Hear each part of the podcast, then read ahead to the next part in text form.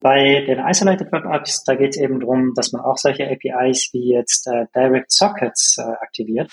Ist ein bisschen wie ein Electron, wo ich einfach die auf dem System vorhandene Browsertechnik gleichsam hijacke, um da drin meine Applikation abzufeuern und ich schleppe sie nicht mit mir mit für jede Exe, die ich mir da installiere. Ne? Das sind ja wirklich Unmengen an APIs und so mehr ist ja nicht immer besser.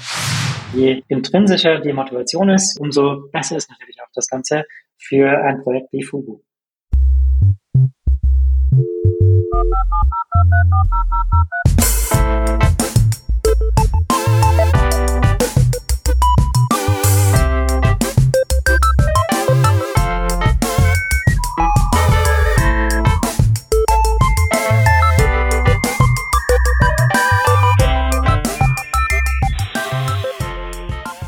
Working Draft Revision 563.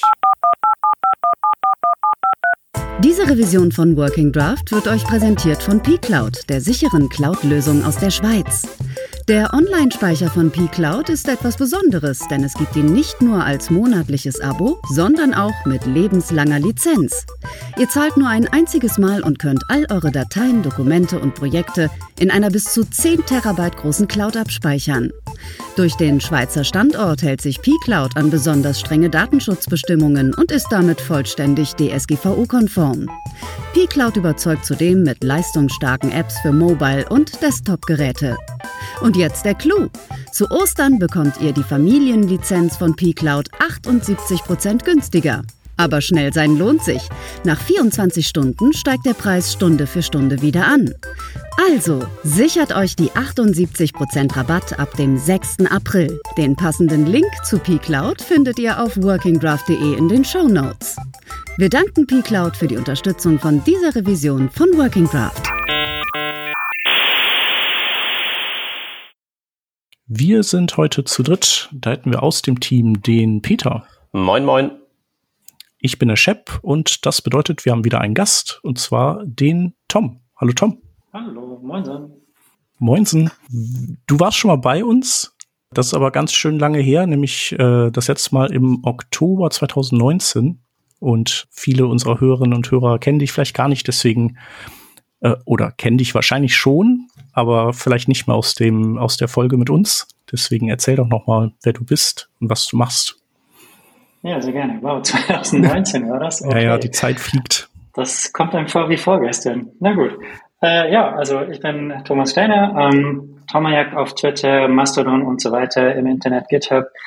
Genau, ich bin im Chrome-Team, Chrome Developer Relations und äh, fokussiere mich dort auf das Thema Project Fugu, also sprich dem Browser neue Fähigkeiten beibringen, sodass ihr, ihr Developer hier draußen, ähm, auf der Webplattform alle Applikationswünsche und Ideen umsetzen könnt, für die ihr früher vielleicht eine Windows, Mac, Android, iOS, was auch immer Applikation bauen musstet. Ähm, genau, und unser Ziel ist, euch das äh, zu ermöglichen, auf der Webplattform zu realisieren. Ja, cool. Tatsächlich war, warst du auch damals schon zu diesem, ja, zu diesem Themenkomplex, zu diesem Project Fugu zu Gast, das damals, glaube ich, noch relativ neu war. Auch nicht mehr so ganz neu, aber schon doch relativ neu. Genau, und seitdem hat sich viel getan. Tatsächlich ist auch der, der Ursprung dessen, dass wir drei hier sitzen, ähm, war ein, also ich glaube, ein Mastodon-Tut äh, von jemandem, der sich gewünscht hat, dass wir das Project Fugu mal besprechen und daraufhin haben wir halt gesagt, so ja, das haben wir ja schon mal. Das äh, hatten wir, äh, Moment, ich suche das mal raus und ich glaube, da hat sich jetzt nicht so viel dran geändert. Und dann hast du gesagt, ja, Moment, das ist nicht so ganz korrekt. Da hat sich schon einiges getan. Da wollen wir jetzt mal so ein bisschen, bisschen reinschauen. Aber du hast ja schon genau. gesagt, also das Project Fugu hat ja, hat so ein bisschen das Ziel, also das, was man, ich weiß nicht, ob man das noch heutzutage benutzt, aber Cordova oder vielleicht auch Dinge wie ähm, Electron und andere Rapper Konstrukte um Browser und Webanwendungen herum, die möglicherweise überflüssig zu machen. Ist das so ja, genau, richtig? Also das äh, geht zumindest in die richtige Richtung. Ähm, 2019, ja, also da war Project Fugu noch ziemlich frisch.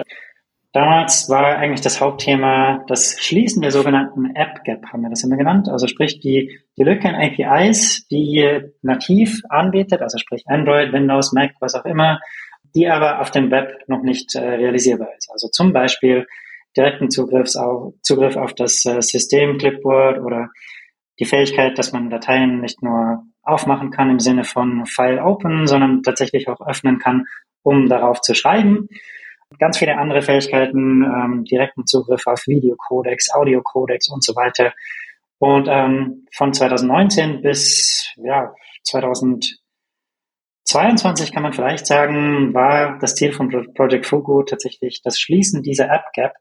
Und wir haben ganz, ganz viele APIs implementiert im Browser, ja, haben das in Chrome und Chromium ähm, in vielen Fällen direkt äh, geschippt. Die eine oder andere API, die wir zwar gedacht hatten, dass man braucht, ähm, haben wir am Ende dann festgestellt, die brauchen wir so in dieser Form vielleicht nicht. Oder die Grundlagen haben sich geändert, also sprich vielleicht irgendwas in Android hat sich geändert, so dass das, was damals ursprünglich äh, realisierbar schien, ähm, auf einmal dann in Android sich nicht mehr realisieren hat lassen. Aber im Großen und Ganzen waren wir sehr, sehr erfolgreich und ich habe das damals nachgezählt, ähm, haben 55 APIs und äh, Features released und äh, ich habe dann so einen Post geschrieben, wo ich die rhetorische Frage gestellt habe, äh, ist Project Fugu done? Also sind wir fertig mit Project Fugu? Haben wir alles implementiert? Und natürlich, rhetorische Frage, die Antwort war natürlich nein, wir sind nicht fertig, ähm, sondern bei ganz vielen APIs haben wir so eine Art MVP-Implementierung realisiert. Und je mehr Leute das jetzt nutzen, je mehr Leute ihre App-Wünsche auf dem Web realisieren, stellen wir eben fest oder stellen Entwickler vielmehr fest, ähm, bestimmte Sachen, ja, da, da kann man einfach noch das Ganze feintunen, da kann man das Ganze geschmeidiger machen, so dass es einfach sich, sich besser anfühlt, richtig gleichzieht mit nativ und nicht nur fast gleichzieht. Als äh, konkretes Beispiel kann man angeben, zum Beispiel, dass man Dateien jetzt natürlich im Web aufmachen kann und editieren kann. Das kann man auch mit äh, Verzeichnissen machen. Das heißt, ich kann VSCode.dev, also die ähm, Visual Studio, Studio Code ähm, Implementierungsumgebung, kann ich im Web aufmachen und dann meinen äh, Project Folder selektieren. Ähm, wenn ich die App äh, Applikation dann aber neu äh, lade, also sprich äh, beim Browser Reload drücke oder einfach den Browser neu starte, da wird äh, dann zwar der Zugriff nach wie vor auf die Dateien möglich sein, aber eben erst nach einer erneuten Sicherheitsabfrage. Grund hierfür ist natürlich, dass man einfach sagt, ähm, man will sicherstellen, dass äh, der Benutzer ganz bewusst nochmal Zugriff gibt auf das Verzeichnis, das sie oder er hochgeladen hat oder was heißt hochgeladen, äh, geöffnet hat. Also ich denke immer noch so ein bisschen in den alten Schemen, ja, also Upload, Download. Ähm, aber ja, letztendlich natürlich haben wir echten lokalen Zugriff hier ermöglicht. Also sprich, das äh, Verzeichnis, das sie oder er aufgemacht hat, dass da eben nach wie vor ein Zugriff besteht. Und man möchte eben sicherstellen, dass das eine bewusste Entscheidung ist. Und ähm, das ist natürlich, wenn man jetzt äh, ein gewiefter Benutzer ist von VS Code und jeden Tag den Browser neu startet oder von mir aus jede Woche, was auch immer, ähm, ist das immer lästig, wenn man dann jedes Mal nochmal sagen muss, ja, ich möchte tatsächlich nochmal auf äh, C, Programs, bla, was auch immer, Program-Files ähm, Zugriff äh, gewähren, was auch immer, dann ist das natürlich ja so, ein, so eine Erneuerung, wenn man sagt, klar, äh, theoretisch ist alles möglich, aber halt in der Praxis ist es noch ein bisschen umständlicher als über Nativ. Und ja, da sind wir eben dabei, uns zu überlegen, wie kann man das so hinbekommen, dass eben Benutzer, die genau das eben wollen, diesen Schritt gehen können und sagen können, ich möchte jetzt auf meinen Projects Folder für immer Zugriff gewähren für VS Code.dev oder was auch immer es sein mag. Aber halt ähm, jemand, der jetzt aus Versehen vielleicht Zugriff gewährt hat für eine Datei, ähm, diese Person erwartet vielleicht nicht, dass in der Zukunft jedes Mal, wenn man jetzt die App wieder äh, neu lädt, dass nach wie vor dieser Zugriff besteht. Und ja, da sind wir eben dabei, herauszufinden, wie kann man im konkreten Beispiel Permissions für das Filesystem, äh, wie, sagt man, persistieren, genau, das ist das richtige Wort, persistieren, so dass äh, das in Zukunft eben möglich ist, ähm, genau das zu realisieren, was der Benutzer möchte und was natürlich auch der App-Developer möchte. Ja, ist auf jeden Fall schwierig. Also stelle ich mir auf jeden Fall sehr knifflig vor, da eine gute, gute Heuristik zu finden, so die das, die das ausbalanciert. Ich glaube, was ihr auch gemacht habt, ähm, ist dass ihr mehrere APIs, die im Grunde sich relativ ähnlich sind, dass ihr da die nochmal quasi aufgeschnürt habt. Also mir fällt da jetzt zum Beispiel diese Sensors API an, ein. Ich weiß nicht, ob die so heißt, aber auf jeden Fall, es gibt ja irgendwie Accelerometer und äh, keine Ahnung, Ambient-Sensor und irgendwie noch zig andere. Und äh, die funktionieren im Grunde alle ungefähr ähnlich. Und ich glaube, da gibt's jetzt quasi so eine übergreifende API, wo die, die man eben anzapft, wo die dann alle dranhängen, anstatt irgendwie jede einzeln zu bespielen. Genau, also das ist die, das ist die Generic Sensor API. Das ist tatsächlich schon eine der älteren APIs. Da ist die Idee, man hat verschiedene Sensoren im Telefon typischerweise, ähm, die zu sogenannten Fusion-Sensoren ähm, typischerweise zusammen ähm, ja, modelliert werden, so dass man dann so eine Art ähm, ja, Orientierungssensor quasi hat, was in dem Sinne ja nicht existiert, weil ein Orientierungssensor ist eine Kombination von Magnet, äh, Gyroskop, äh, wer, wer ist das auf Deutsch? Gyroskop, keine Ahnung, ähm, Beschleunigungssensor und ähm, ja, das wird eben über die ähm, High-Level-APIs verfügbar gemacht. Aber letztendlich ist das, wie gesagt, ein Fusion-Sensor. Und ähm, ja, da möchte man eben auch Zugriff gewähren auf die einzelnen Untersensoren, ähm, um eben neue Use Cases zu ermöglichen, die eben nicht äh, quasi die abstrahierte, ähm, fusionierte äh, Sensor View abbilden, sondern eben ähm, ja, eine Art und Weise, wie jetzt eben ein Magnetsensor oder ein Gyroskop oder was auch immer, ähm, Bewegungen, Magnetfelder, was auch immer registriert. Und ähm, man hat dann festgestellt, letztendlich die Art und Weise, wie das funktioniert, ist äh, bei allen gleich. Also man hat so eine Art Polling-Intervall, wo man eben Sensorwerte ausliest. Und ähm, da ist dann die Idee, dass man eben sagt, man abstrahiert das Ganze, ähm, man hat diese Generic Sensor API on top und kann dann eben ähm, über die jeweiligen Unterklassen sozusagen auf, das, auf den jeweiligen Sensor zugreifen und ähm, eben nach wie vor, auch wenn man das möchte, ähm, bestimmte Fusion-Sensoren auch über das gleiche Interface abfragen. Okay, das heißt so, die, die Fusion ist dann hauptsächlich, wenn ich jetzt, ich scroll da gerade so durch die ähm, Codebeispiele in, den, in der Spezifikation. Also der Hauptgegenstand der Fusion ist ja mehr oder minder dann das gemeinsame Permissions-Modell. Ne? Also ich frage ab, äh, gib Sensor und zwar mit diesen und jenen Capabilities und dann kann ich mir darunter selbst konstruieren, wie ich da gleichsam reingreifen möchte, was ich mir da rauspicken will. Genau, ähm, also da ist eben wichtig auch zu verstehen, solche Sensoren, solche Sensordaten, die können immer auch ver äh, verraten, zum Beispiel, ob jemand sich gerade bewegt, ob jemand läuft, ob jemand joggt, ob jemand hüpft oder was auch immer. Ähm, man kann über diese ja, Sensoren und natürlich dann inzwischen Machine Learning, yada yada, ähm, wenn man gewisse Patterns einfach von Sensordaten über Machine Learning annotiert und lernt, ähm, so sieht was, was auch immer Jogging aus, so sieht Laufen aus, so sieht Gehen aus, so sieht Hüpfen aus, ähm, kann man eben, wenn man dann ähm, ein Sensorsignal abfängt von jemand, das über Machine Learning dann klassifizieren lassen. Und ja, das ist natürlich nicht zwingend im Sinne des Erfinders, dass äh, diese Daten direkt dann äh, für äh, Fingerprinting äh, und User Tracking verwendet werden. Ähm, das heißt, man möchte natürlich dann schon sicherstellen, dass diese Bewegungsdaten und Sensordaten im Allgemeinen eben nur äh, verwendet werden, wenn der Nutzer dem zustimmt. Ihr habt auch diese eine, eine schöne Seite, die heißt, glaube ich, äh, Fugu API Tracker. Ich glaube, die war das. Die, äh, die ist wirklich sehr, sehr lang. Da habt ihr, oder da steht drin, so welche APIs sind geschippt, äh, welche sind vielleicht gerade in äh, Beta oder Canary äh, und äh, welche sind so oder stecken noch gerade so in den, in den Grundzügen. Ähm, und was ich ganz gut fand, da hatte jemand äh, gesagt, ob man nicht ähm, also es gibt ja bestimmte APIs, die man erst nach, die, die so user-activated sind. Also wo man jetzt im, äh, keine Permission braucht, aber so ein User Activation. Und das war die äh, Vibration API jetzt zum Beispiel. Und ähm, das ist mir aufgefallen, weil ich selber diesen Wunsch irgendwann mal hatte, dass die einfach nicht jedes Mal erst User Activated werden muss. Also was bei einer SPA vielleicht noch so gerade so okay ist, aber bei einer MPA dann doof.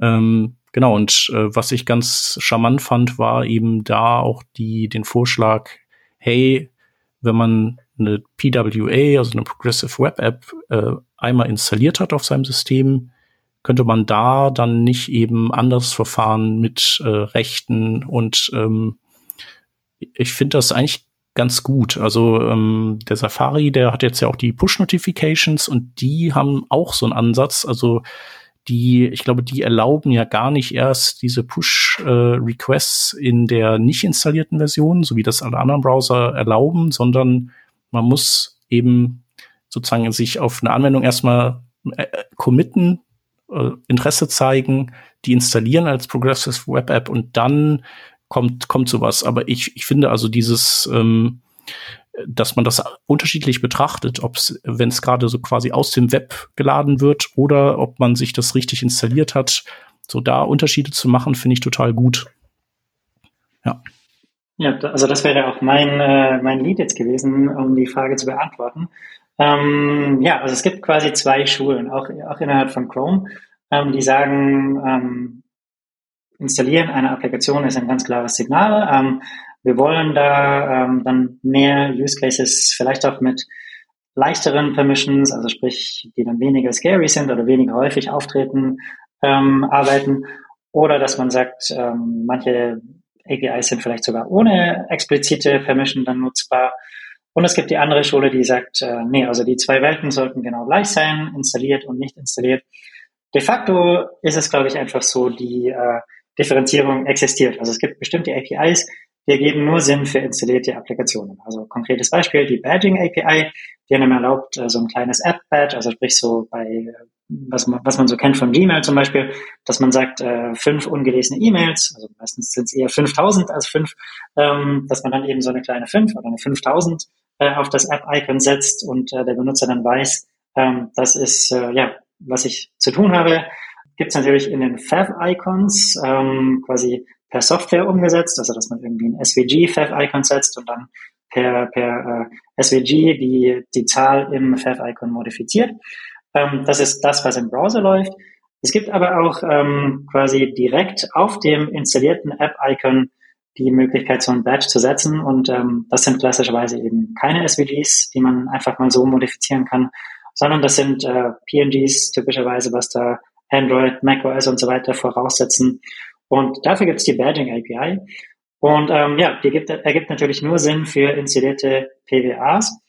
Und es ist ziemlich interessant eigentlich, dass Apple dieses ähm, Modell aufgenommen hat, ähm, weil Apple hat ja so eine interessante Beziehung zum Thema PWAs. Also sie nennen das ja gar nicht PWA, sondern sie nennen das äh, App Added to the Homescreen. Also ja, die, die äh, sagen ja, die erkennen das ja nicht äh, an als offiziell, also oder als, äh, weiß ich nicht, äh, Web-Anwendungsgattung so. Ähm, der, der WebKit-Lead hat das vor kurzem klargestellt, äh, Mathieu. Der meinte, ähm, sie haben nichts gegen den Begriff PWA, aber ähm, was sie eben verstört, ist so ein bisschen diese Unterscheidung zwischen, ist PWA jetzt installiert oder ist PWA nicht installiert oder ist es installierbar oder was, was bedeutet das denn jetzt? Und letztendlich, ähm, ja, wie im Prompting, wir sagen PWA und installierte PWA, ähm, wenn man so unsere Artikel liest, um einfach diesen Unterschied klar zu machen. Und das ist aus äh, ja, Gründen, die die Mathieu aufgeführt hat, äh, eben nicht Apple-konform. Das heißt, die sagen jetzt einfach App added to the Homescreen, um ganz eindeutig zu sagen, das ist eine installierte PWA, was auch immer, äh, auf iOS. Also lange Rede, kurzer Sinn. Ich finde es sehr interessant, dass Apple ähm, dieses Modell gewählt hat, um eben nur ähm, installierten PWAs äh, den Zugriff auf Push zu gewähren. Ja, letztendlich ist es natürlich wahrscheinlich auch so ein bisschen Sicherheitsdenken. Ähm, Ihnen war es ja ganz arg das Thema ähm, Notification Spam. Also kennen wir alle, ähm, wenn man so ein fremdes Android-Gerät von jemand an die Hand bekommt, äh, die oder der jetzt nicht zwingend äh, super web-affin ist und man dann sieht eine Milliarde äh, Notifications von irgendwelchen sketchy Sites. Ähm, ja, und das wollten sie auf jeden Fall verhindern. Und ich vermute mal, das war jetzt auch einer der Gründe, was sie, warum sie gesagt haben, wir machen das, das jetzt vielleicht zumindest erstmal äh, hinter äh, Installationen. Ähm, vielleicht wird irgendwann das aufgemacht, wenn, wenn man merkt, es ist jetzt vielleicht nicht so spammy oder Benutzer haben gelernt, damit umzugehen oder vielleicht auch die, die Prompts werden in einer anderen Art und Weise gezeigt, also was wir in den Chrome Desktop machen. Wenn wir merken, eine Seite ist bisschen spammy, was jetzt äh, Permissions angeht, dann zeigen wir nicht diesen blockierenden Prompt, sondern wir zeigen so einen ja, in der URL-Bar versteckten ein bisschen Bubble-Prompt. Ähm, kann man auch einen Artikel drüber lesen, wo ich erzähle, wie das Permissions-Team das, äh, das gemacht hat. Ähm, ja, letztendlich, ja, sehr interessantes Modell, wie gesagt, das Apple da gewählt hat. Aber ja, so ist es. Und ähm, ich glaube persönlich, ähm, man sollte schon so ein bisschen unterscheiden zwischen, ähm, jemand hat die App installiert, ähm, das heißt, man kann dann etwas laxer sein, was Permissions angeht. Und ich denke, längerfristig ist das auch das, was die Mehrheit des Chrome-Teams möchte. Aber ja, nach, nach wie vor, es gibt äh, beide Schulen innerhalb des Chrome-Teams. Ja, also ich finde das auf jeden Fall auch mh, mm, eigentlich einen guten, guten Ansatz. Also deswegen, da, da wäre ich dann auch äh, bei euch oder mit im, in, in eurem Team. Ähm, genau, und ich habe äh, auch gesehen, als ich diese Liste durchging, dass es nicht nur PWAs gibt mittlerweile, sondern etwas, das sich IWA nennt. Das habe ich jetzt zum ersten Mal gesehen und habe dann geguckt, was das denn wohl sein könnte. Und das sind Isolated Web Apps. Ähm, was hat es denn damit auf sich? Genau, äh, Isolated Web Apps äh, sind quasi, wenn man so die, die äh, Bandbreite an gefährlich und nicht gefährlich anschaut, dann ist quasi im Browser-Tab laufend, das ist komplett ungefährlich. Installierte PWA ist potenziell ein kleines bisschen gefährlich. Und dann hat man so am anderen Ende des Spektrums die sogenannten IWAs. Und gefährlich meine ich im Sinne von, welche APIs sind denn für diese Applikationen verfügbar? Und ähm, bei den Isolated Web Apps, da geht es eben darum, dass man auch solche APIs wie jetzt äh, Direct Sockets äh, aktiviert. Ähm, viele wundern sich ja, WebSockets äh, ist ja eine API, die existiert. Ähm, WebSockets ist halt limitiert, was man darüber schicken kann. Und äh, Direct Sockets erlaubt einem eben, dass man jedes Protokoll quasi abbilden kann über ähm, ja, native Sockets. Und das große Problem dabei ist, ähm, das erlaubt einem, wenn man geschickt ist und weiß, wie es geht, dass man da eben zum Beispiel Enterprise Firewalls umgehen könnte. Ähm, und das ist eben natürlich das, was äh, viele Leute nicht wollen und natürlich auch die meisten Leute nicht von einer Web-Applikation erwarten dass die jetzt sich irgendwie über die äh, Windows Firewall oder was auch immer die vom Arbeitgeber vorgegebene Firewall hinwegsetzt. Ähm, letztendlich gibt es aber viele Use Cases, die ähm, das doch durchaus erfordern, also sprich native Sockets. Und im konkreten Fall ähm, sind das Anbieter, die aktiv sind im Bereich ähm, VDI, also Virtual Desktop. Das I steht für Integration, glaube ich. Also sprich, äh, das Streamen von einem Betriebssystem auf ein anderes. Und ähm, da gibt es verschiedene Anbieter. Ähm, ich kann jetzt natürlich keine Namen nennen, aber ähm, parallel äh, auf Englisch übersetzt ist zum Beispiel einer davon. Äh, oder was so ähnlich klingt wie Zitrone, äh, ist ein anderer. Und ja, die haben eben klassischerweise native Applikationen für Windows, für Mac, ähm, die eben genau das umsetzen. Für die ist eben der Bereich Chromebooks auch ein sehr interessanter Bereich, ähm, eben weil Chromebooks relativ günstig zu haben sind und äh, Chromebooks eingesetzt werden gerne auch im ja, Enterprise-Bereich natürlich, in Callcentern beispielsweise, wo man eben eine riesige Flotte an Chromebooks hat und ähm, die ganzen Applikationen aber letztendlich alle auf Windows-Ebene laufen. Und was diese Anbieter dann machen, ist, äh, sie streamen die äh, Windows-Umgebung auf das lokale Chromebook ähm, gerne eben so, dass sich das überhaupt nicht mehr nach einem Chromebook anfühlt, sondern dass eben alles nach äh, ja ein, oder aus einem Guss sich anfühlt. Das haben sie bisher gemacht über sogenannte Chrome Apps. Ähm, die Chrome Apps Plattform wird allerdings äh, deprecated und ähm, Isolated Web Apps ist jetzt ein erster Schritt, um dann eben die Use Cases, die diese Anbieter haben, doch nochmal umzusetzen auf ja, Webplattformen ist ein bisschen relativ, weil ja, es gibt bestimmte Einschränkungen, was jetzt eine IWA äh, kann. Zum Beispiel kann man sie nicht einfach so direkt im Browser aufrufen, sondern muss äh, diese Applikation über irgendeine Form von Store beziehen oder man muss äh, über den Enterprise Admin die äh, Applikation installiert bekommen auf seinem ähm, gemanagten Chromebook. Und ja, da kann man dann auf diese Art und Weise dann eben quasi mit Web-Technologien, also nicht Web, aber Web-Technologien, Applikationen bauen, die dann mit zum Beispiel dem nativen Socket-Server von einem Streaming-Anbieter sprechen und dann eben da diese ähm, Windows, was auch immer Umgebung gestreamt darstellen auf dem lokalen Chromebook. Und da kommt man dann natürlich auch gleich sehr schnell vom Hundertsten ins Tausendste, wenn ich ein Browserfenster habe und im Browserfenster ein anderes Fenster darstelle, also sprich im, äh, sagen wir, Chromebook-Fenster ein Windows-Fenster darstelle. Was passiert denn, wenn ich das Windows-Fenster schließe? Äh, soll dann auch das Chromebook-Fenster sich schließen? Oder was passiert, wenn ich das Windows-Fenster minimiere oder maximiere? Letztendlich ist dann immer sehr schnell der Wunsch da, Fenster im Fenster quasi gar nicht erst anzuzeigen, sondern das gestreamte Fenster zum eigentlichen Fenster quasi abzugraden. Also sprich das Chrome-Fenster, Chromebook-Fenster dann seamless zu machen, also borderless, seamless, keine Controls mehr anzuzeigen, keine Chromebook-eigenen ähm, Close-Buttons, Minimize-Buttons und so weiter, sondern das alles dann quasi ja, über die gestreamte Plattform zu emulieren, dass man eben sagt, wenn ich jetzt in Windows ähm, Minimize drücke, dann soll das übersetzt werden in ein Chromebook-Window, ähm, Minimize-Event und so weiter, sodass äh, eben sich das Ganze sehr natürlich und nativ anfühlt. Und ja, da ist man eben sehr schnell bei APIs, die äh, ziemlich in Anführungszeichen gefährlich sind und deshalb eben dieses neue Arbeitsfeld Isolated Web Apps. Das dann, wenn ich es richtig verstehe, ein verschobenes Feature-Set ist, also privilegiert in so mancherlei Hinsicht, weil ich Direct Sockets machen kann und ähnliches, aber halt limitiert in anderer Hinsicht, ähm, es in, ich surfe das nicht eben an und dann ist das da. Genau, also ähm, das ist einfach ein anderes Sicherheitsmodell dann. Mhm. Ähm, die Installation ist tatsächlich eine Installation im klassischen Sinne, also sprich, es ist noch nicht genau ähm, ja, realisiert, aber die Idee ist, dass man auf irgendwie so eine Art Play Store, Chrome Web Store, was auch immer gehen muss und dann auch so eine komplette Zeremonie in puncto, möchtest du das jetzt wirklich installieren, das und das sind die Permissions, bla bla.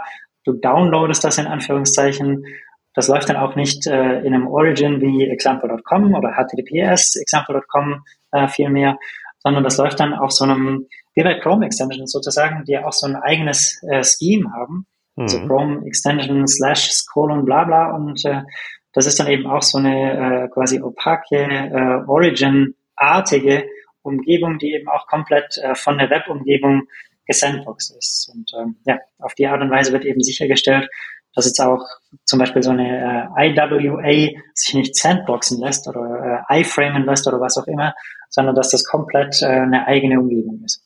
Ist ein bisschen wie ein Electron, wo ich einfach die auf dem System vorhandene Browsertechnik gleichsam hijacke, um da drin meine Applikation abzufeuern und ich schleppe sie nicht mit mir mit für jede Exe, die ich mir da installiere. Ne? Das geht in die Richtung, genau. Ähm, Electron schippt ja jedes Mal ein eigenes Chromium mit. Das heißt, wenn ich mir jetzt äh, zwei Electron-Apps installiere, dann habe ich zweimal Chromium intern ähm, installiert sozusagen, ähm, gerne auch mal outdated, äh, wenn jetzt Electron nicht so häufig aktualisiert wird, ähm, was äh, das Paket, das drunter liegt, angeht. Es gibt dann andere von äh, andere Wrapper-Technologien, die dann eben versuchen, die System WebView oder die, die System Chrome äh, oder Default Browser-Umgebung zu nutzen das Problem dabei ist, ich habe mir das vor kurzem mal angeschaut, das äh, funktioniert prinzipiell, aber sobald man interessante Sachen machen möchte, also sprich irgendwelche Advanced Web APIs nutzen, dann ist es eben blöd, wenn man sich darauf verlässt, dass jetzt bestimmte Chromium APIs da sind, aber der Benutzer ähm, Safari installiert hat beispielsweise und dann eben die Applikation sagt, okay, ich bin jetzt äh, der Rapper, ich schaue, was gibt es für Browser auf dem System. Okay, es ist äh, Safari da. Ich äh, implementiere intern meine äh, gerappten Calls über Safari APIs. Und wenn die eben nicht da sind, dann ist halt blöd. Und dann ist man wieder bei diesem Thema, ja, äh, ich will halt irgendwie doch sicherstellen, dass meine Runtime vorhersehbar ist. Und ähm, dann ist man doch wieder zurück beim, beim Modell Electron oder ja, es gibt verschiedene andere Tricks, die dann zumindest sagen, wir verwenden das installierte Chromium oder Chrome oder was auch immer. Und ähm, man kann dann quasi den, den Browser festzurren. Aber auch das, äh, habe ich festgestellt, ist nicht zwingend vorhersehbar. Also man kommt da in sehr, sehr komische Bugs. Und ähm, ja, wir hatten vorher das Thema Mastodon. Es gibt einen interessanten Client, der heißt Elk. Ähm, da gibt es auch eine native Applikation, die über ein Framework namens Tauri implementiert wird. Und ähm, da bin ich gerade mit ein paar anderen Leuten auf dem Issue. Ich weiß jetzt die Nummer nicht, aber können wir bestimmt im Nachhinein äh, nachreichen. wo dann eben drin steht, äh, ja, man startet die Applikation, man loggt sich ein und dann hat man einen schwarzen Bildschirm. Ja. Und das ist letztendlich genau der gleiche Code, der auch im Browser läuft, ohne, jede, ohne jedes äh, Problem. Aber halt aus irgendwelchen Gründen kommt diese super spezielle Bug dann äh, zum Vorschein. Und äh, ja, also das möchte man eben über IWS quasi dem Benutzer ersparen, dass man sagt, die äh, Umgebung ist vorhersehbar. Das ist eben das Chrome, das der Benutzer installiert hat oder das Chrome, das jetzt auf dem Chromebook läuft. Und ähm, ja, dadurch ist die Umgebung vorhersehbar, aber halt am Ende auch der Vorteil, dass man nicht für jede Applikation ein eigenes äh, Chromium mitschippen muss, ähm, ist dann auch gegeben. Ich habe gerade nachgedacht, weil ähm, ich irgendwie musste ich an die diese Apple Store Regel denken, dass man ja eben keinen anderen Browser installieren äh, darf, keine andere Engine benutzen darf als die Safari Engine und äh, da kam ich gerade erst auf den Gedanken, dass das ja anscheinend bei Electron eben nicht der Fall ist, ne? Wobei nee, stopp, das ist ja eh Desktop, genau, deswegen ist das wurscht, da geht das ja. Okay. Nee, ähm, Kommando zurück. Ich hatte nur überlegt, also wie, wie sieht's denn da eigentlich aus? Okay, ja, das ist ja auch ein Problem, das man dann nochmal separat lösen muss.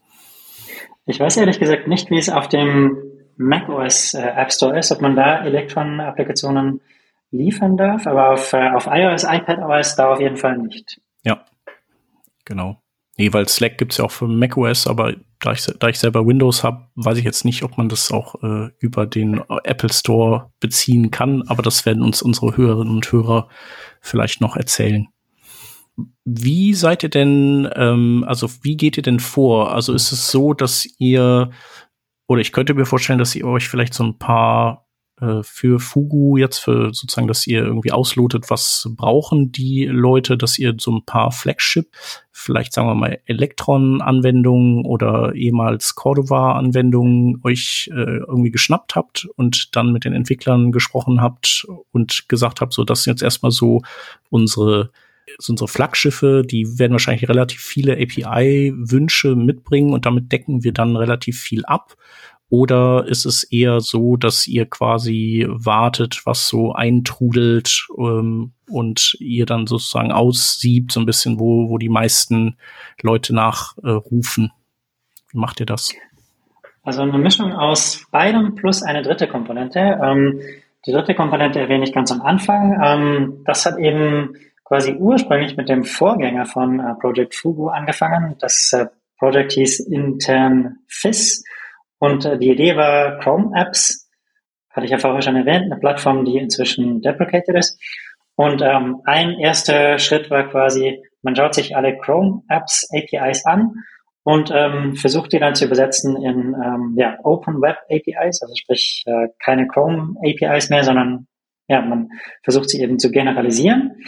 Das war ähm, der ja, dritte Input-Faktor sozusagen, ohne dass ich die jetzt irgendwie ranken möchte. Ähm, der zweite äh, ist äh, letztendlich Partner-Requests, ähm, also konkrete große Leuchtturmprojekte. Natürlich jetzt Adobe Photoshop ähm, haben wir bei Google I.O. gehört, ähm, ohne Ende. Und ja, ist auch nach wie vor, würde ich sagen, eine der faszinierendsten Fälle.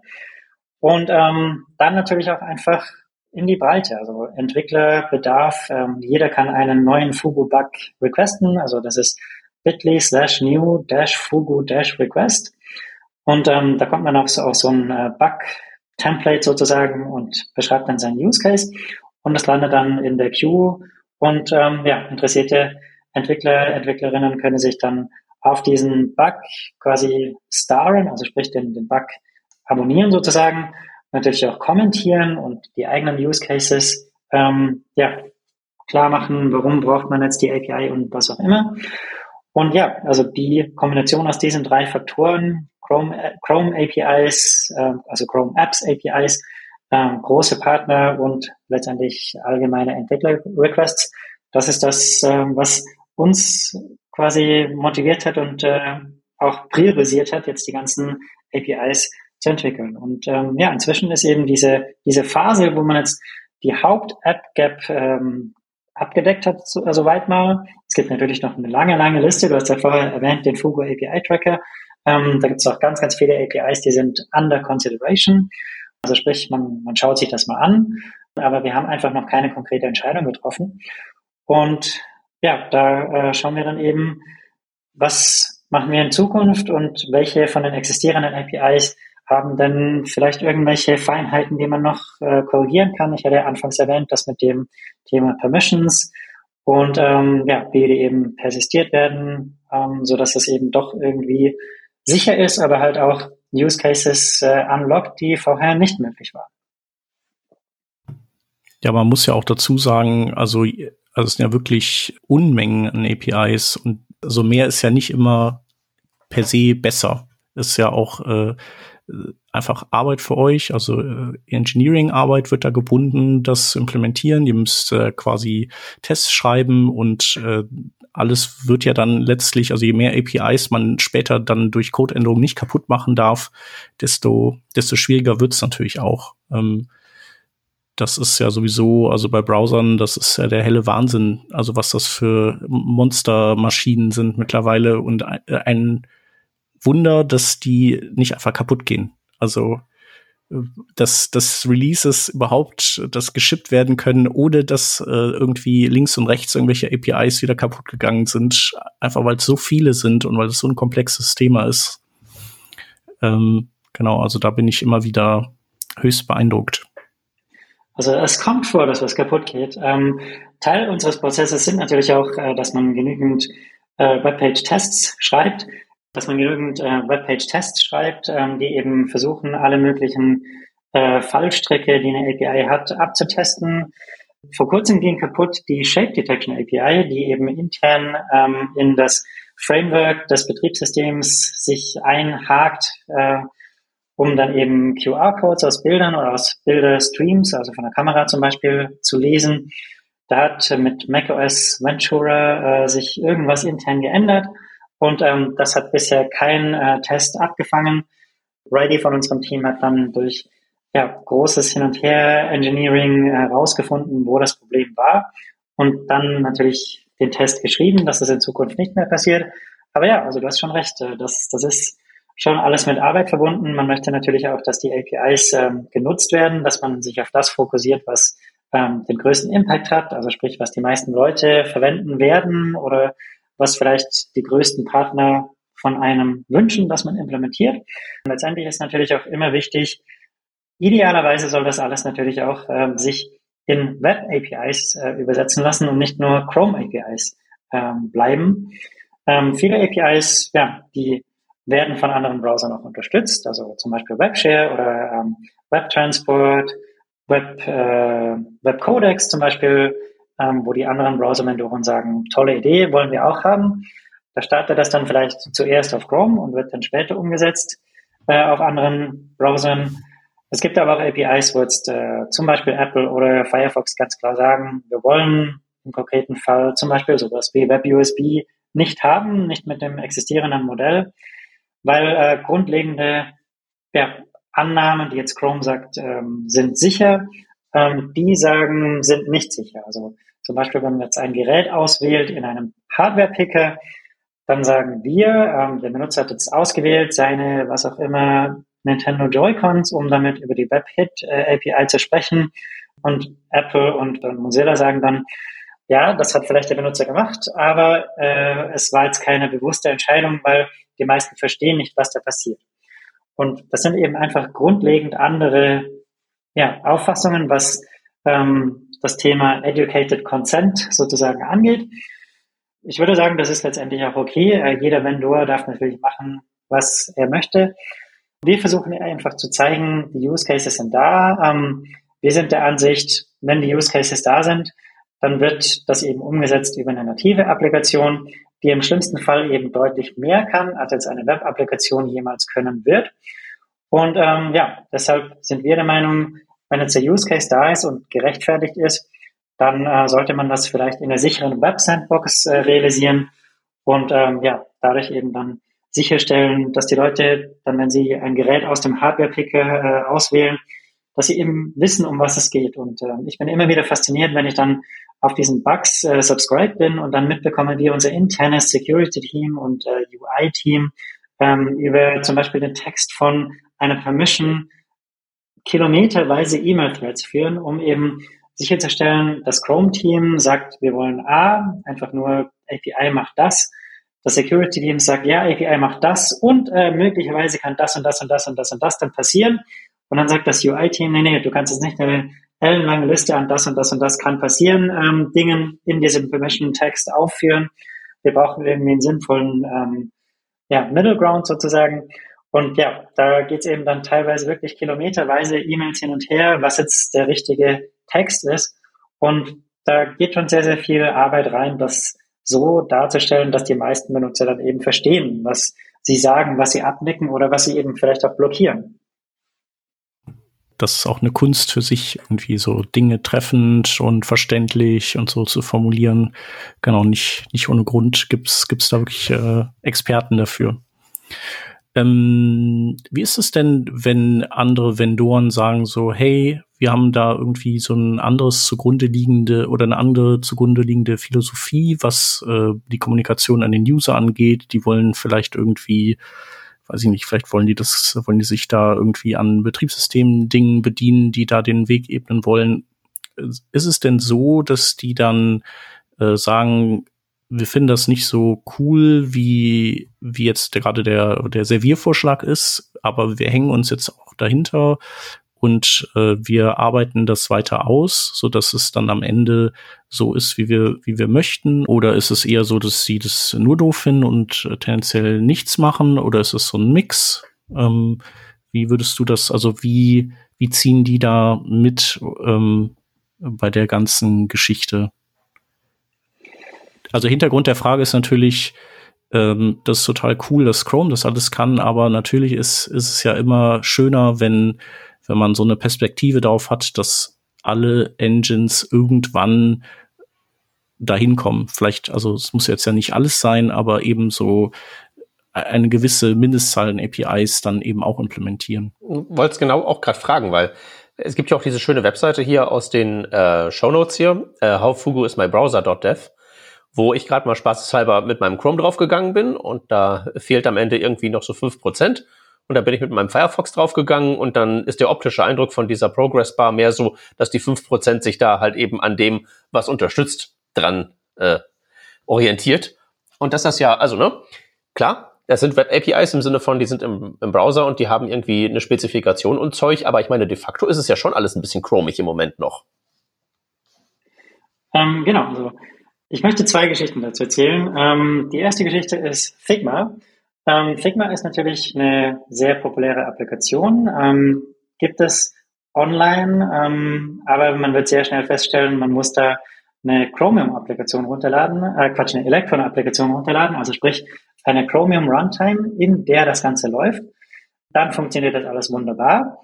Wenn man die Web-Applikation verwendet, muss man eine zusätzliche Browser-Extension installieren. Und ähm, diese Extension macht letztendlich möglich, dass man Zugriff hat auf die lokalen Schriftarten.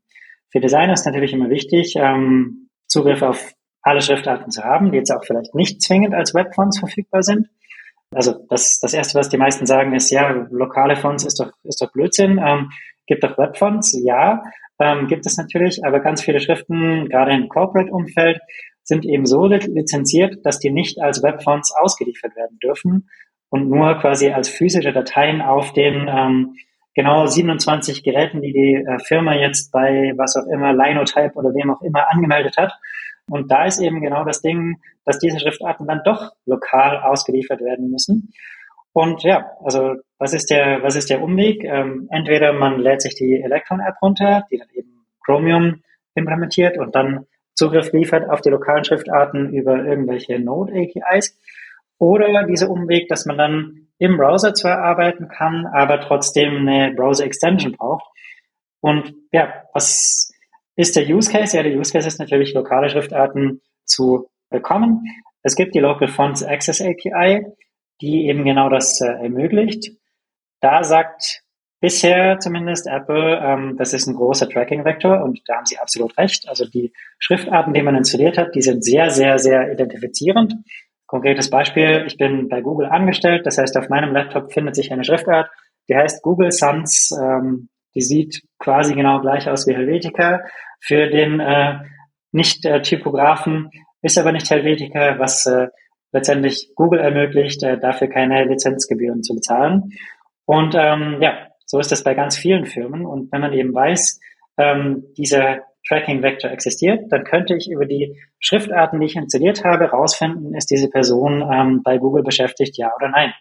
Das ist, was die meisten Leute eben gar nicht so richtig klar haben. Und ja, was wir eben wollen, ist trotzdem diesen Use Case zu ermöglichen, dass die eben trotz der Tatsache, dass dieser Tracking-Vektor existiert, einfach weil wir sagen, Firmen wie Figma, die müssen einfach diesen Use Case abdecken und sie finden einen Weg und dieser Weg ist typischerweise eben ein schlechterer, als im Browser direkt die API anzubieten. Und ähm, wir geben natürlich auch die Schriftart nicht einfach nur so raus, sondern da kommt ein Prompt und äh, in diesem Prompt steht dann irgendwie drin, äh, möchtest du Zugriff auf die lokalen Schriftarten ähm, gewähren, bla bla bla.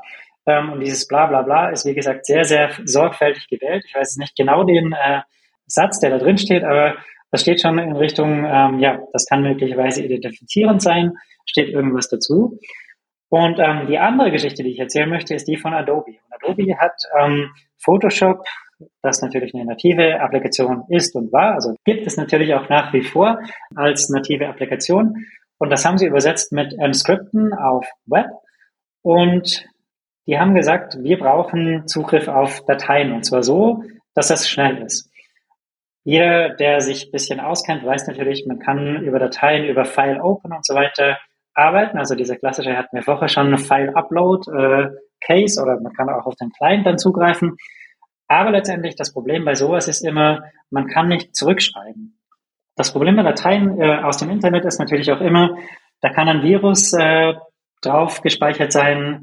Es kann sein, diese Datei wird dann oder das Verzeichnis, äh, das man jetzt freigibt, wird verschlüsselt. Ähm, und dann ähm, verlangt jemand eine Milliarde Bitcoins, um das Verzeichnis wieder zu entschlüsseln und was auch immer, also solche Ransomware-Attacks.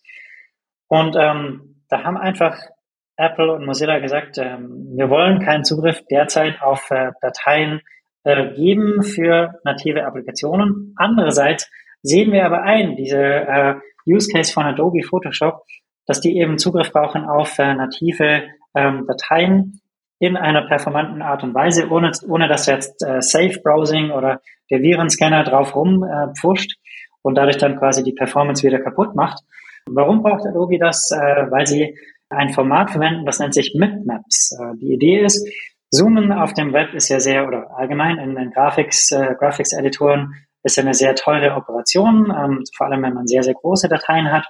Der Trick, wie man das schneller macht, ist, man speichert quasi permanent ähm, für verschiedene Auflösungen ähm, das vorgerechnet ähm, quasi schon mal in der Map, also sprich 100 Pixel auf 100 Pixel, 200 Pixel auf 200 Pixel und so weiter. Und wenn der Benutzer dann zoomt, kann man immer nur auf den nächsten näheren Schritt äh, weiter quasi die, äh, die Skalierung berechnen, was sehr viel billiger ist, als jetzt immer von was auch immer den 5000 auf x äh, 1000 ähm, komplett äh, hoch und runter skalieren. Und ja, diese Maps, die müssen natürlich bei jeder, ähm, bei jedem Schritt, den man editiert, aktualisiert werden. Ja, das heißt, man braucht eben permanent, wenn ich jetzt einen Pixel auf dem Bild dazufüge, muss ich das natürlich auch auf alle Zoom-Stufen ähm, sofort auswirken. Und ja, da ist man eben, ist man eben sehr schnell an den Grenzen, was mit herkömmlichen ähm, Storage-Mechanismen zu machen war, also IndexDB oder was auch immer. Ähm, da haben die Leute File Systems ähm, quasi on top implementiert aber das war einfach nicht äh, performant genug. Lange Rede, kurzer Sinn. Äh, Adobe hatte diesen Use Case und ähm, Adobe ist natürlich Adobe. Adobe ist nicht äh, irgendwer. Das heißt, Adobe sagt dann zu Apple, äh, hört her, wir können Folgendes machen. Ähm, wenn wir Photoshop äh, Adobe.com aufrufen, sagen wir, liebe Benutzer, bitte installiere Chrome. Oder ähm, ihr Apple Safari, was auch immer, Mozillas, äh, implementiert bitte das Origin Private File System und letztendlich hat das eben funktioniert, dass der große Partner dann gesagt hat, ähm, hey, wir brauchen diese API. Wir haben das sehr wohl motiviert, warum wir das brauchen. Und am anderen Ende des Spektrums wurde dann eben trotzdem im Sinne von, ähm, ja, die Benutzer können eben keine beliebigen Dateien öffnen und äh, der Browser kann nicht auf beliebige Dateien zurückschreiben, die im User Visible File System sind, wurde eben auch dieser Sicherheitsaspekt, ähm, den jetzt äh, Apple und Mozilla sehen, ähm, beachtet. Und ähm, letztendlich, ja, die, die Picker-Methoden, die das äh, File System Access API anbietet, die implementieren Apple und äh, Firefox im konkreten Fall jetzt noch nicht. Chrome tut das aber und die Spec, die dahinter steht, die File System Access API Spec, die wurde dann eben auch gesplittet in eine äh, OPFS Spec sozusagen, die dann eben die, ähm, die rudimentären Dinge wie ähm, Dateien, Zugriff auf Dateien, Lesen, Schreiben und so weiter spezifiziert. Und die ähm, File System Access API Spec, die beinhaltet dann eben jetzt nur noch die äh, Picker-Methoden, die eben auch Zugriff geben auf das User Visible File System. Ja, wahrscheinlich, weil äh, bei dem OPFS dann einfach der Browser selber entscheidet immer noch, äh, wo findet diese Schreiboperation statt und der hat das sozusagen, ist ja dann immer noch Mittler und äh, die Seite kann eben dann nicht frei entscheiden, wo jetzt gerade hingeschrieben werden soll, sondern einfach nur, hey, ich möchte eben diesen Riesenberg Mitmap schreiben, mir völlig egal, wo du die parkst, ich muss die jetzt schreiben und ich brauche die später, kümmere dich drum, so, ne? Ganz genau. Und ähm, der Benutzer kann jetzt auch nicht erwarten, diese Dateien irgendwo physisch auf der Festplatte zu finden. Ähm, intern kann es sogar sein, der Browser implementiert diese äh, OPFS-Dateien, was, was auch immer, in eine SQLite Database oder was auch immer und lasst das dann eben nur für den Benutzer aussehen über das Interface, als wären das Dateien. Ich weiß ehrlich gesagt nicht mal, wie es intern realisiert ist. Also das ist einfach dann im Browser äh, irgendwie im Profil gespeichert, aber letztendlich ja, der Benutzer weiß nicht wie, kann auch auf diese Dateien nicht zugreifen. Und ähm, ja, das ist eben quasi dann die Idee dahinter, dass man auch sagt, selbst wenn jetzt da irgendein Virus äh, sich ähm, auf der Datei äh, registrieren würde, der Benutzer kommt oder Trojaner, was auch immer, der Benutzer kommt nie äh, in die Verlegenheit, quasi diese Datei auszuführen oder die Excel zu klicken oder was auch immer, einfach weil man kann überhaupt nicht drauf äh, hin navigieren, nicht mit dem Terminal, nicht mit äh, dem, was auch immer, Windows Explorer. Das ist einfach private über den Origin äh, quasi der Seite. Einfach ein High Performance IndexDB oder Local Storage letztlich, ne? Der dann eben, ja genau, im Prinzip ist es das. Und sieht auch nach außen eben einfach nur aus wie ein Dateisystem. Ja. Genau, also wie gesagt, es, es kann sein, dass es als SQLite implementiert ist. Ich weiß es nicht. Es ist einfach, spezifiziert als dieses Interface muss es unterstützen. Wie du Browser intern das machst, ähm, ist dir überlassen. Und das kann jetzt auch sein, äh, Chrome, also wie gesagt, ich weiß es nicht, wie es umgesetzt ist, aber es kann sein, Chrome speichert das als echte Dateien irgendwo in Chrome Profile, bla bla. Und es kann sein, WebKit, äh, die setzen das als SQLite oder was auch immer Datenbank um. Ähm, das ist einfach Implementierungsdetail, das kommt nicht nach außen. Die Dateien sind nicht für den ähm, Benutzer erreichbar. Ja, ja, interessiert ja auch keinen. Also wenn die Performance stimmt. Ja. Gibt es Fugu APIs, die nicht vom Chrome-Team gekommen sind?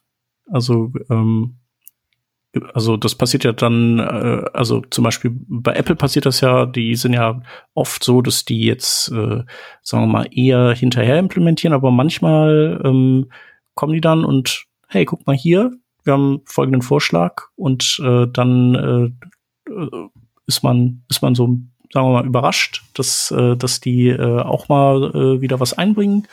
Also die machen super Arbeit, aber ich ich würde sagen, die sind jetzt äh, noch nicht sozusagen vor der Welle. Das heißt also, die implementieren eben tendenziell immer noch hinterher, gerade was so APIs angeht, vielleicht nicht so bei CSS.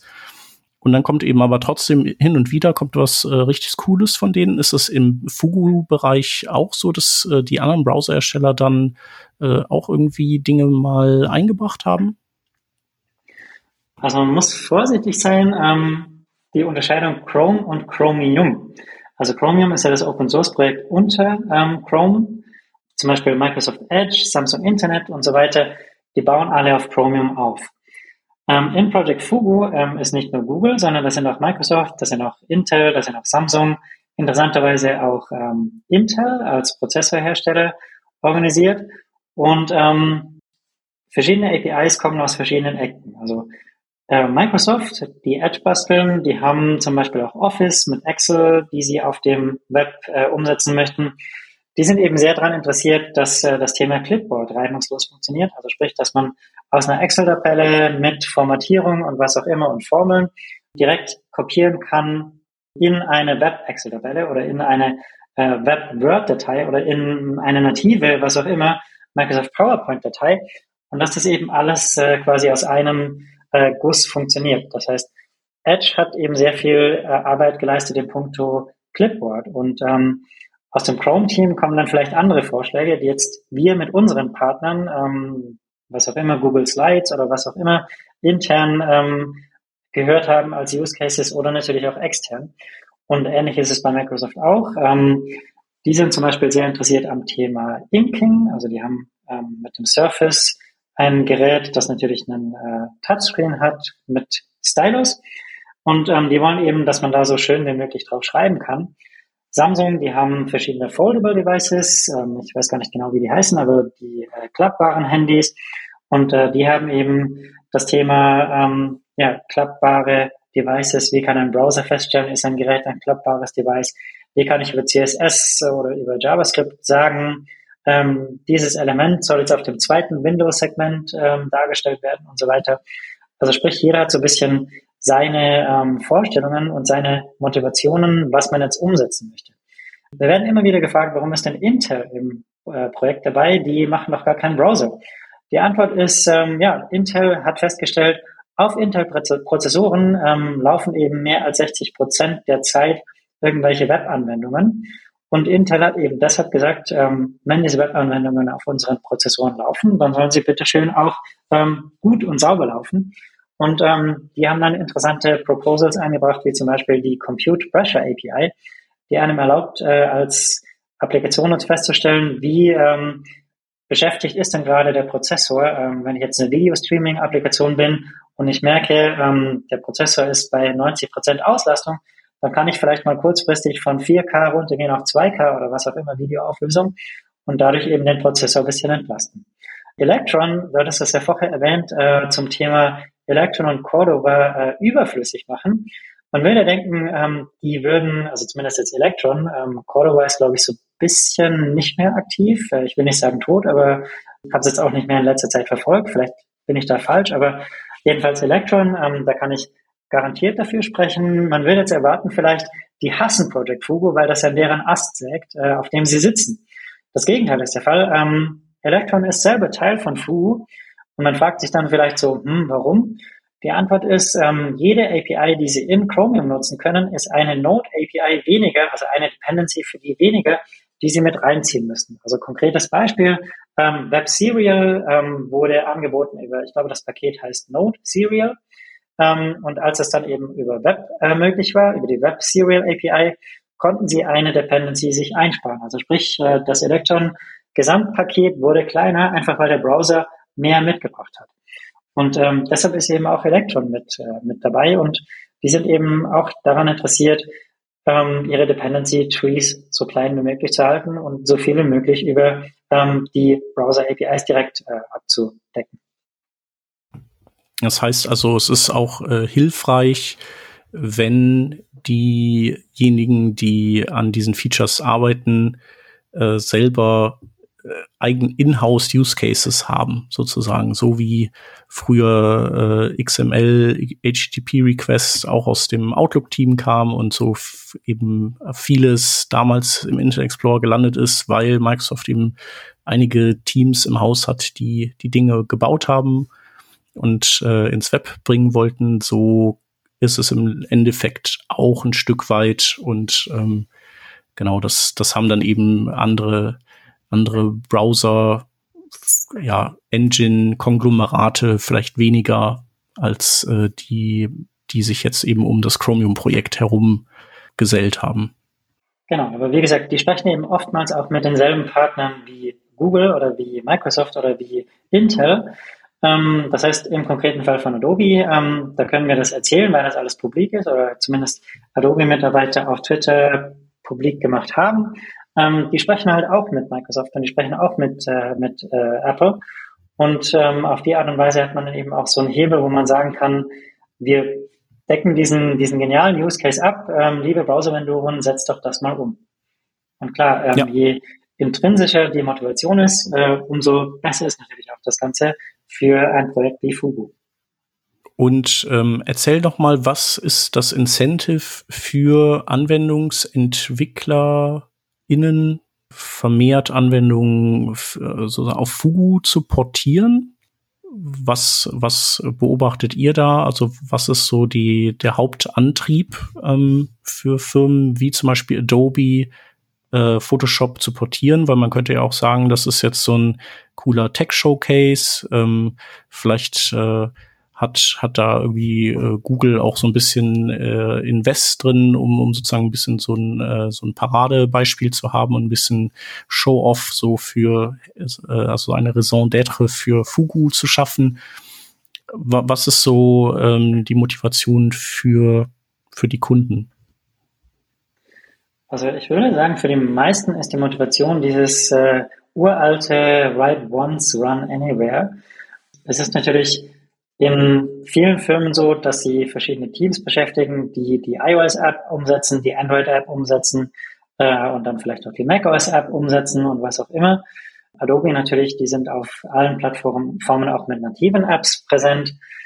Und ähm, manche Firmen können sich das leisten oder wollen sich das leisten. Aber letztendlich, wenn man dann so ähm, sich umschaut und dann überlegt, ja, ist es denn tatsächlich nötig? ähm, dann sieht man bei ganz vielen Firmen eben auch das Bedürfnis, ähm, mit weniger Entwicklern mehr Plattformen abzudecken. Also gibt ja, was auch immer, Blogposts von Airbnb, die darüber sprechen, wie sie, ich weiß nicht mehr, von React, React Native äh, wegmigrieren oder hinmigrieren, ich weiß nicht mehr, in welche Richtung es war.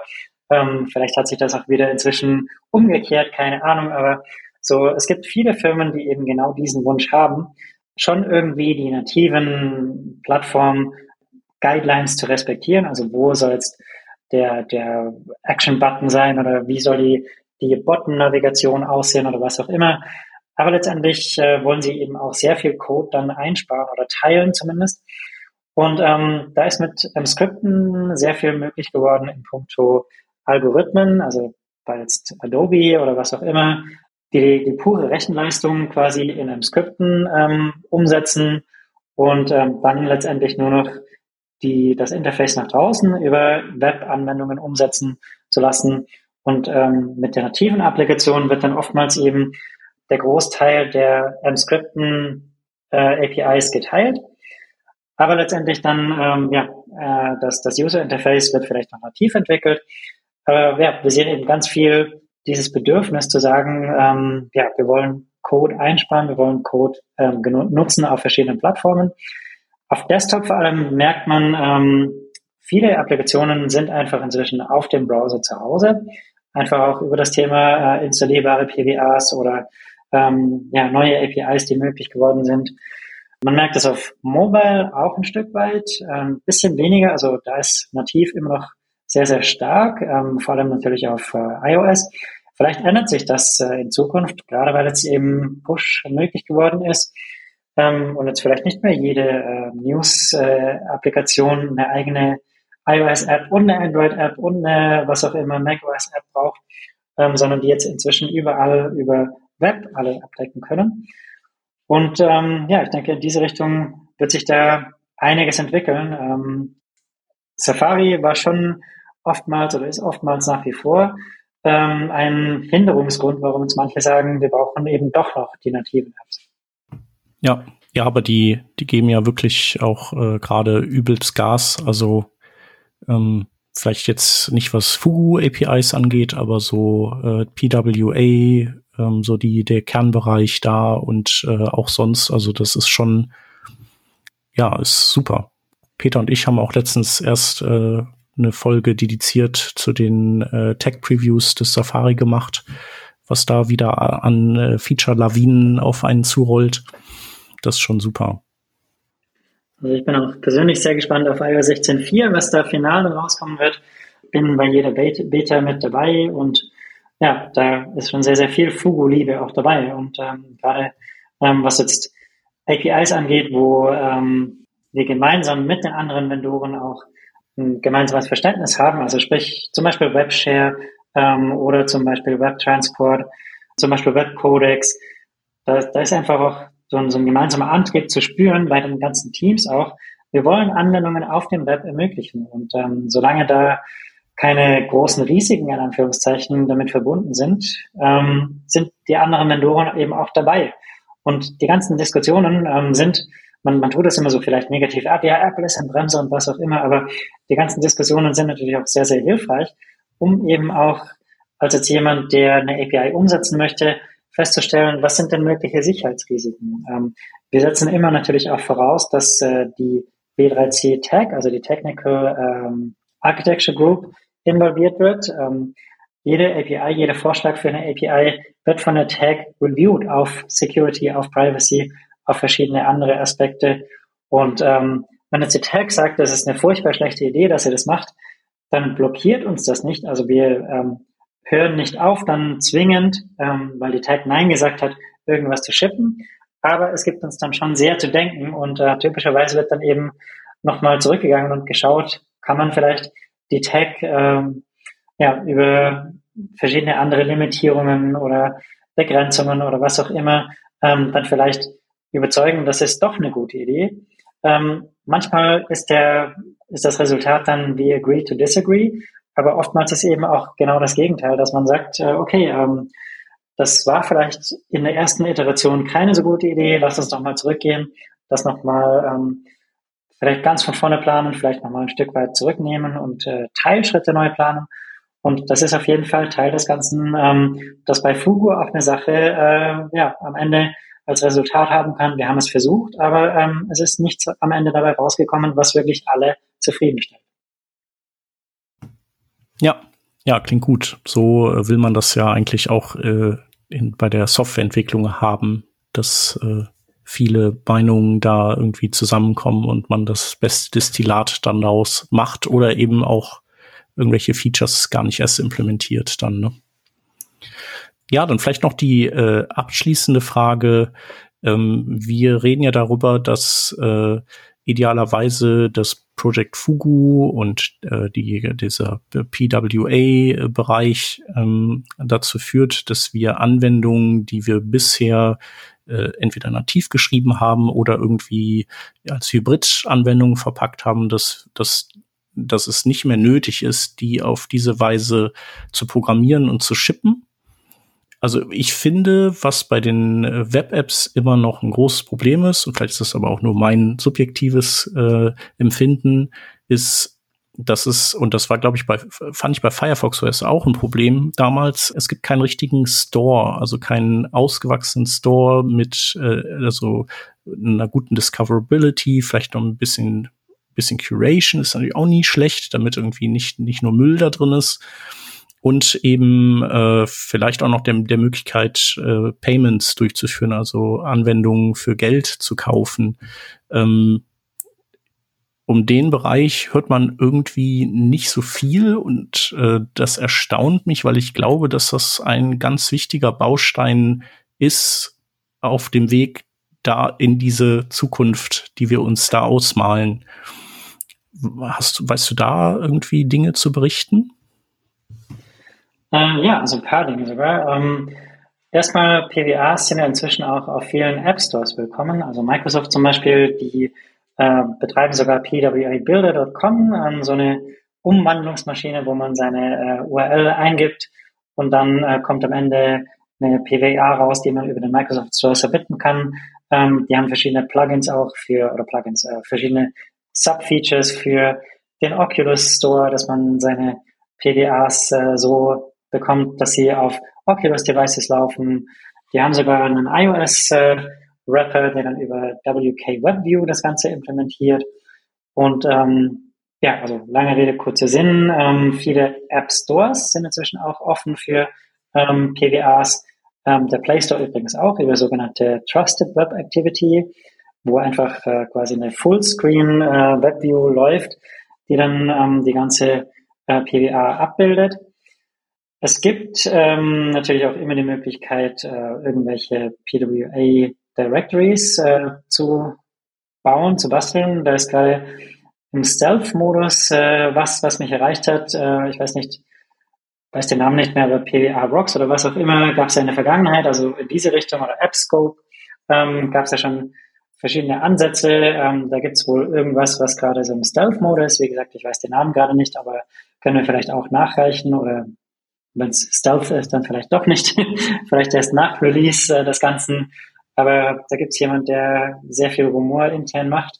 äh, auf äh, den verschiedenen sozialen Netzwerken.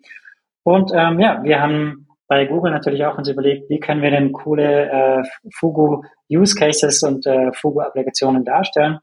Und ähm, da haben wir den sogenannten Fugu API Showcase entwickelt, wo man ähm, als App-Entwickler sagen kann, ich möchte äh, meine Fugu APIs äh, gelistet sehen ähm, und man kann dann sagen, ich bin App-Entwickler, ich möchte ähm, meine Applikation, die heißt abc.com, ähm, darstellen im Fugu Showcase. Ich verwende die API X, Y und Z und ähm, man schickt das dann über ein Formular ab und ähm, dann guckt jemand drüber vom Team und sagt dann, okay, das ist äh, kein Spam, das ist alles äh, legitim. Ähm, wenn man den Source Code teilt, kann man das natürlich auch äh, im Formular mit angeben. Und ähm, ja, wir haben inzwischen eine ganz schöne Kollektion an filterbaren äh, Fugu-Applikationen in unserem Showcase, wo man sagen kann, ähm, ich bin interessiert an Apps, die den Namen Foto im Namen haben und äh, was auch immer die File System Access API verwenden. Und äh, ja, da kann man eben sehr schön slicen und dicen und gucken, dann gibt es welche davon, die vielleicht Open Source sogar sind. Und dann kann man auch immer so ein bisschen spickeln, wie haben die denn das äh, implementiert und äh, sich dann Inspiration holen. Ja, habe ich eben im Vorfeld der unserer Aufnahme habe ich auch noch mal da ein bisschen geguckt und gefiltert und geschaut, welche welche Anwendungen denn äh, welche auch vielleicht ein bisschen äh, exotische API nutzen könnte. Genau, ja, super interessant. Also ist offen für alle, wenn, wenn ihr, liebe Hörer, an einer API arbeitet, an einer App arbeitet, die Fugu APIs einsetzt, ähm, gerne über das Formular, das im Showcase verlinkt ist, ähm, abschicken und dann werden wir das gerne listen. Genau, das kommt in die Show Notes rein, äh, so wie auch die, äh, die ein oder andere andere Geschichte, die, die während des äh, Erzählens gefallen ist. Genau, und du hast ja auch in, in unserem äh, Projektboard für diese Aufnahme, hast du auch noch ein paar Links hinterlegt, die wandern da auch alle rein. Ja, super. Ich würde sagen, damit haben wir das Thema Fugu ganz gut oder da uns äh, ganz gut wieder auf Stand gebracht. Fürs Vielen Dank. Erste?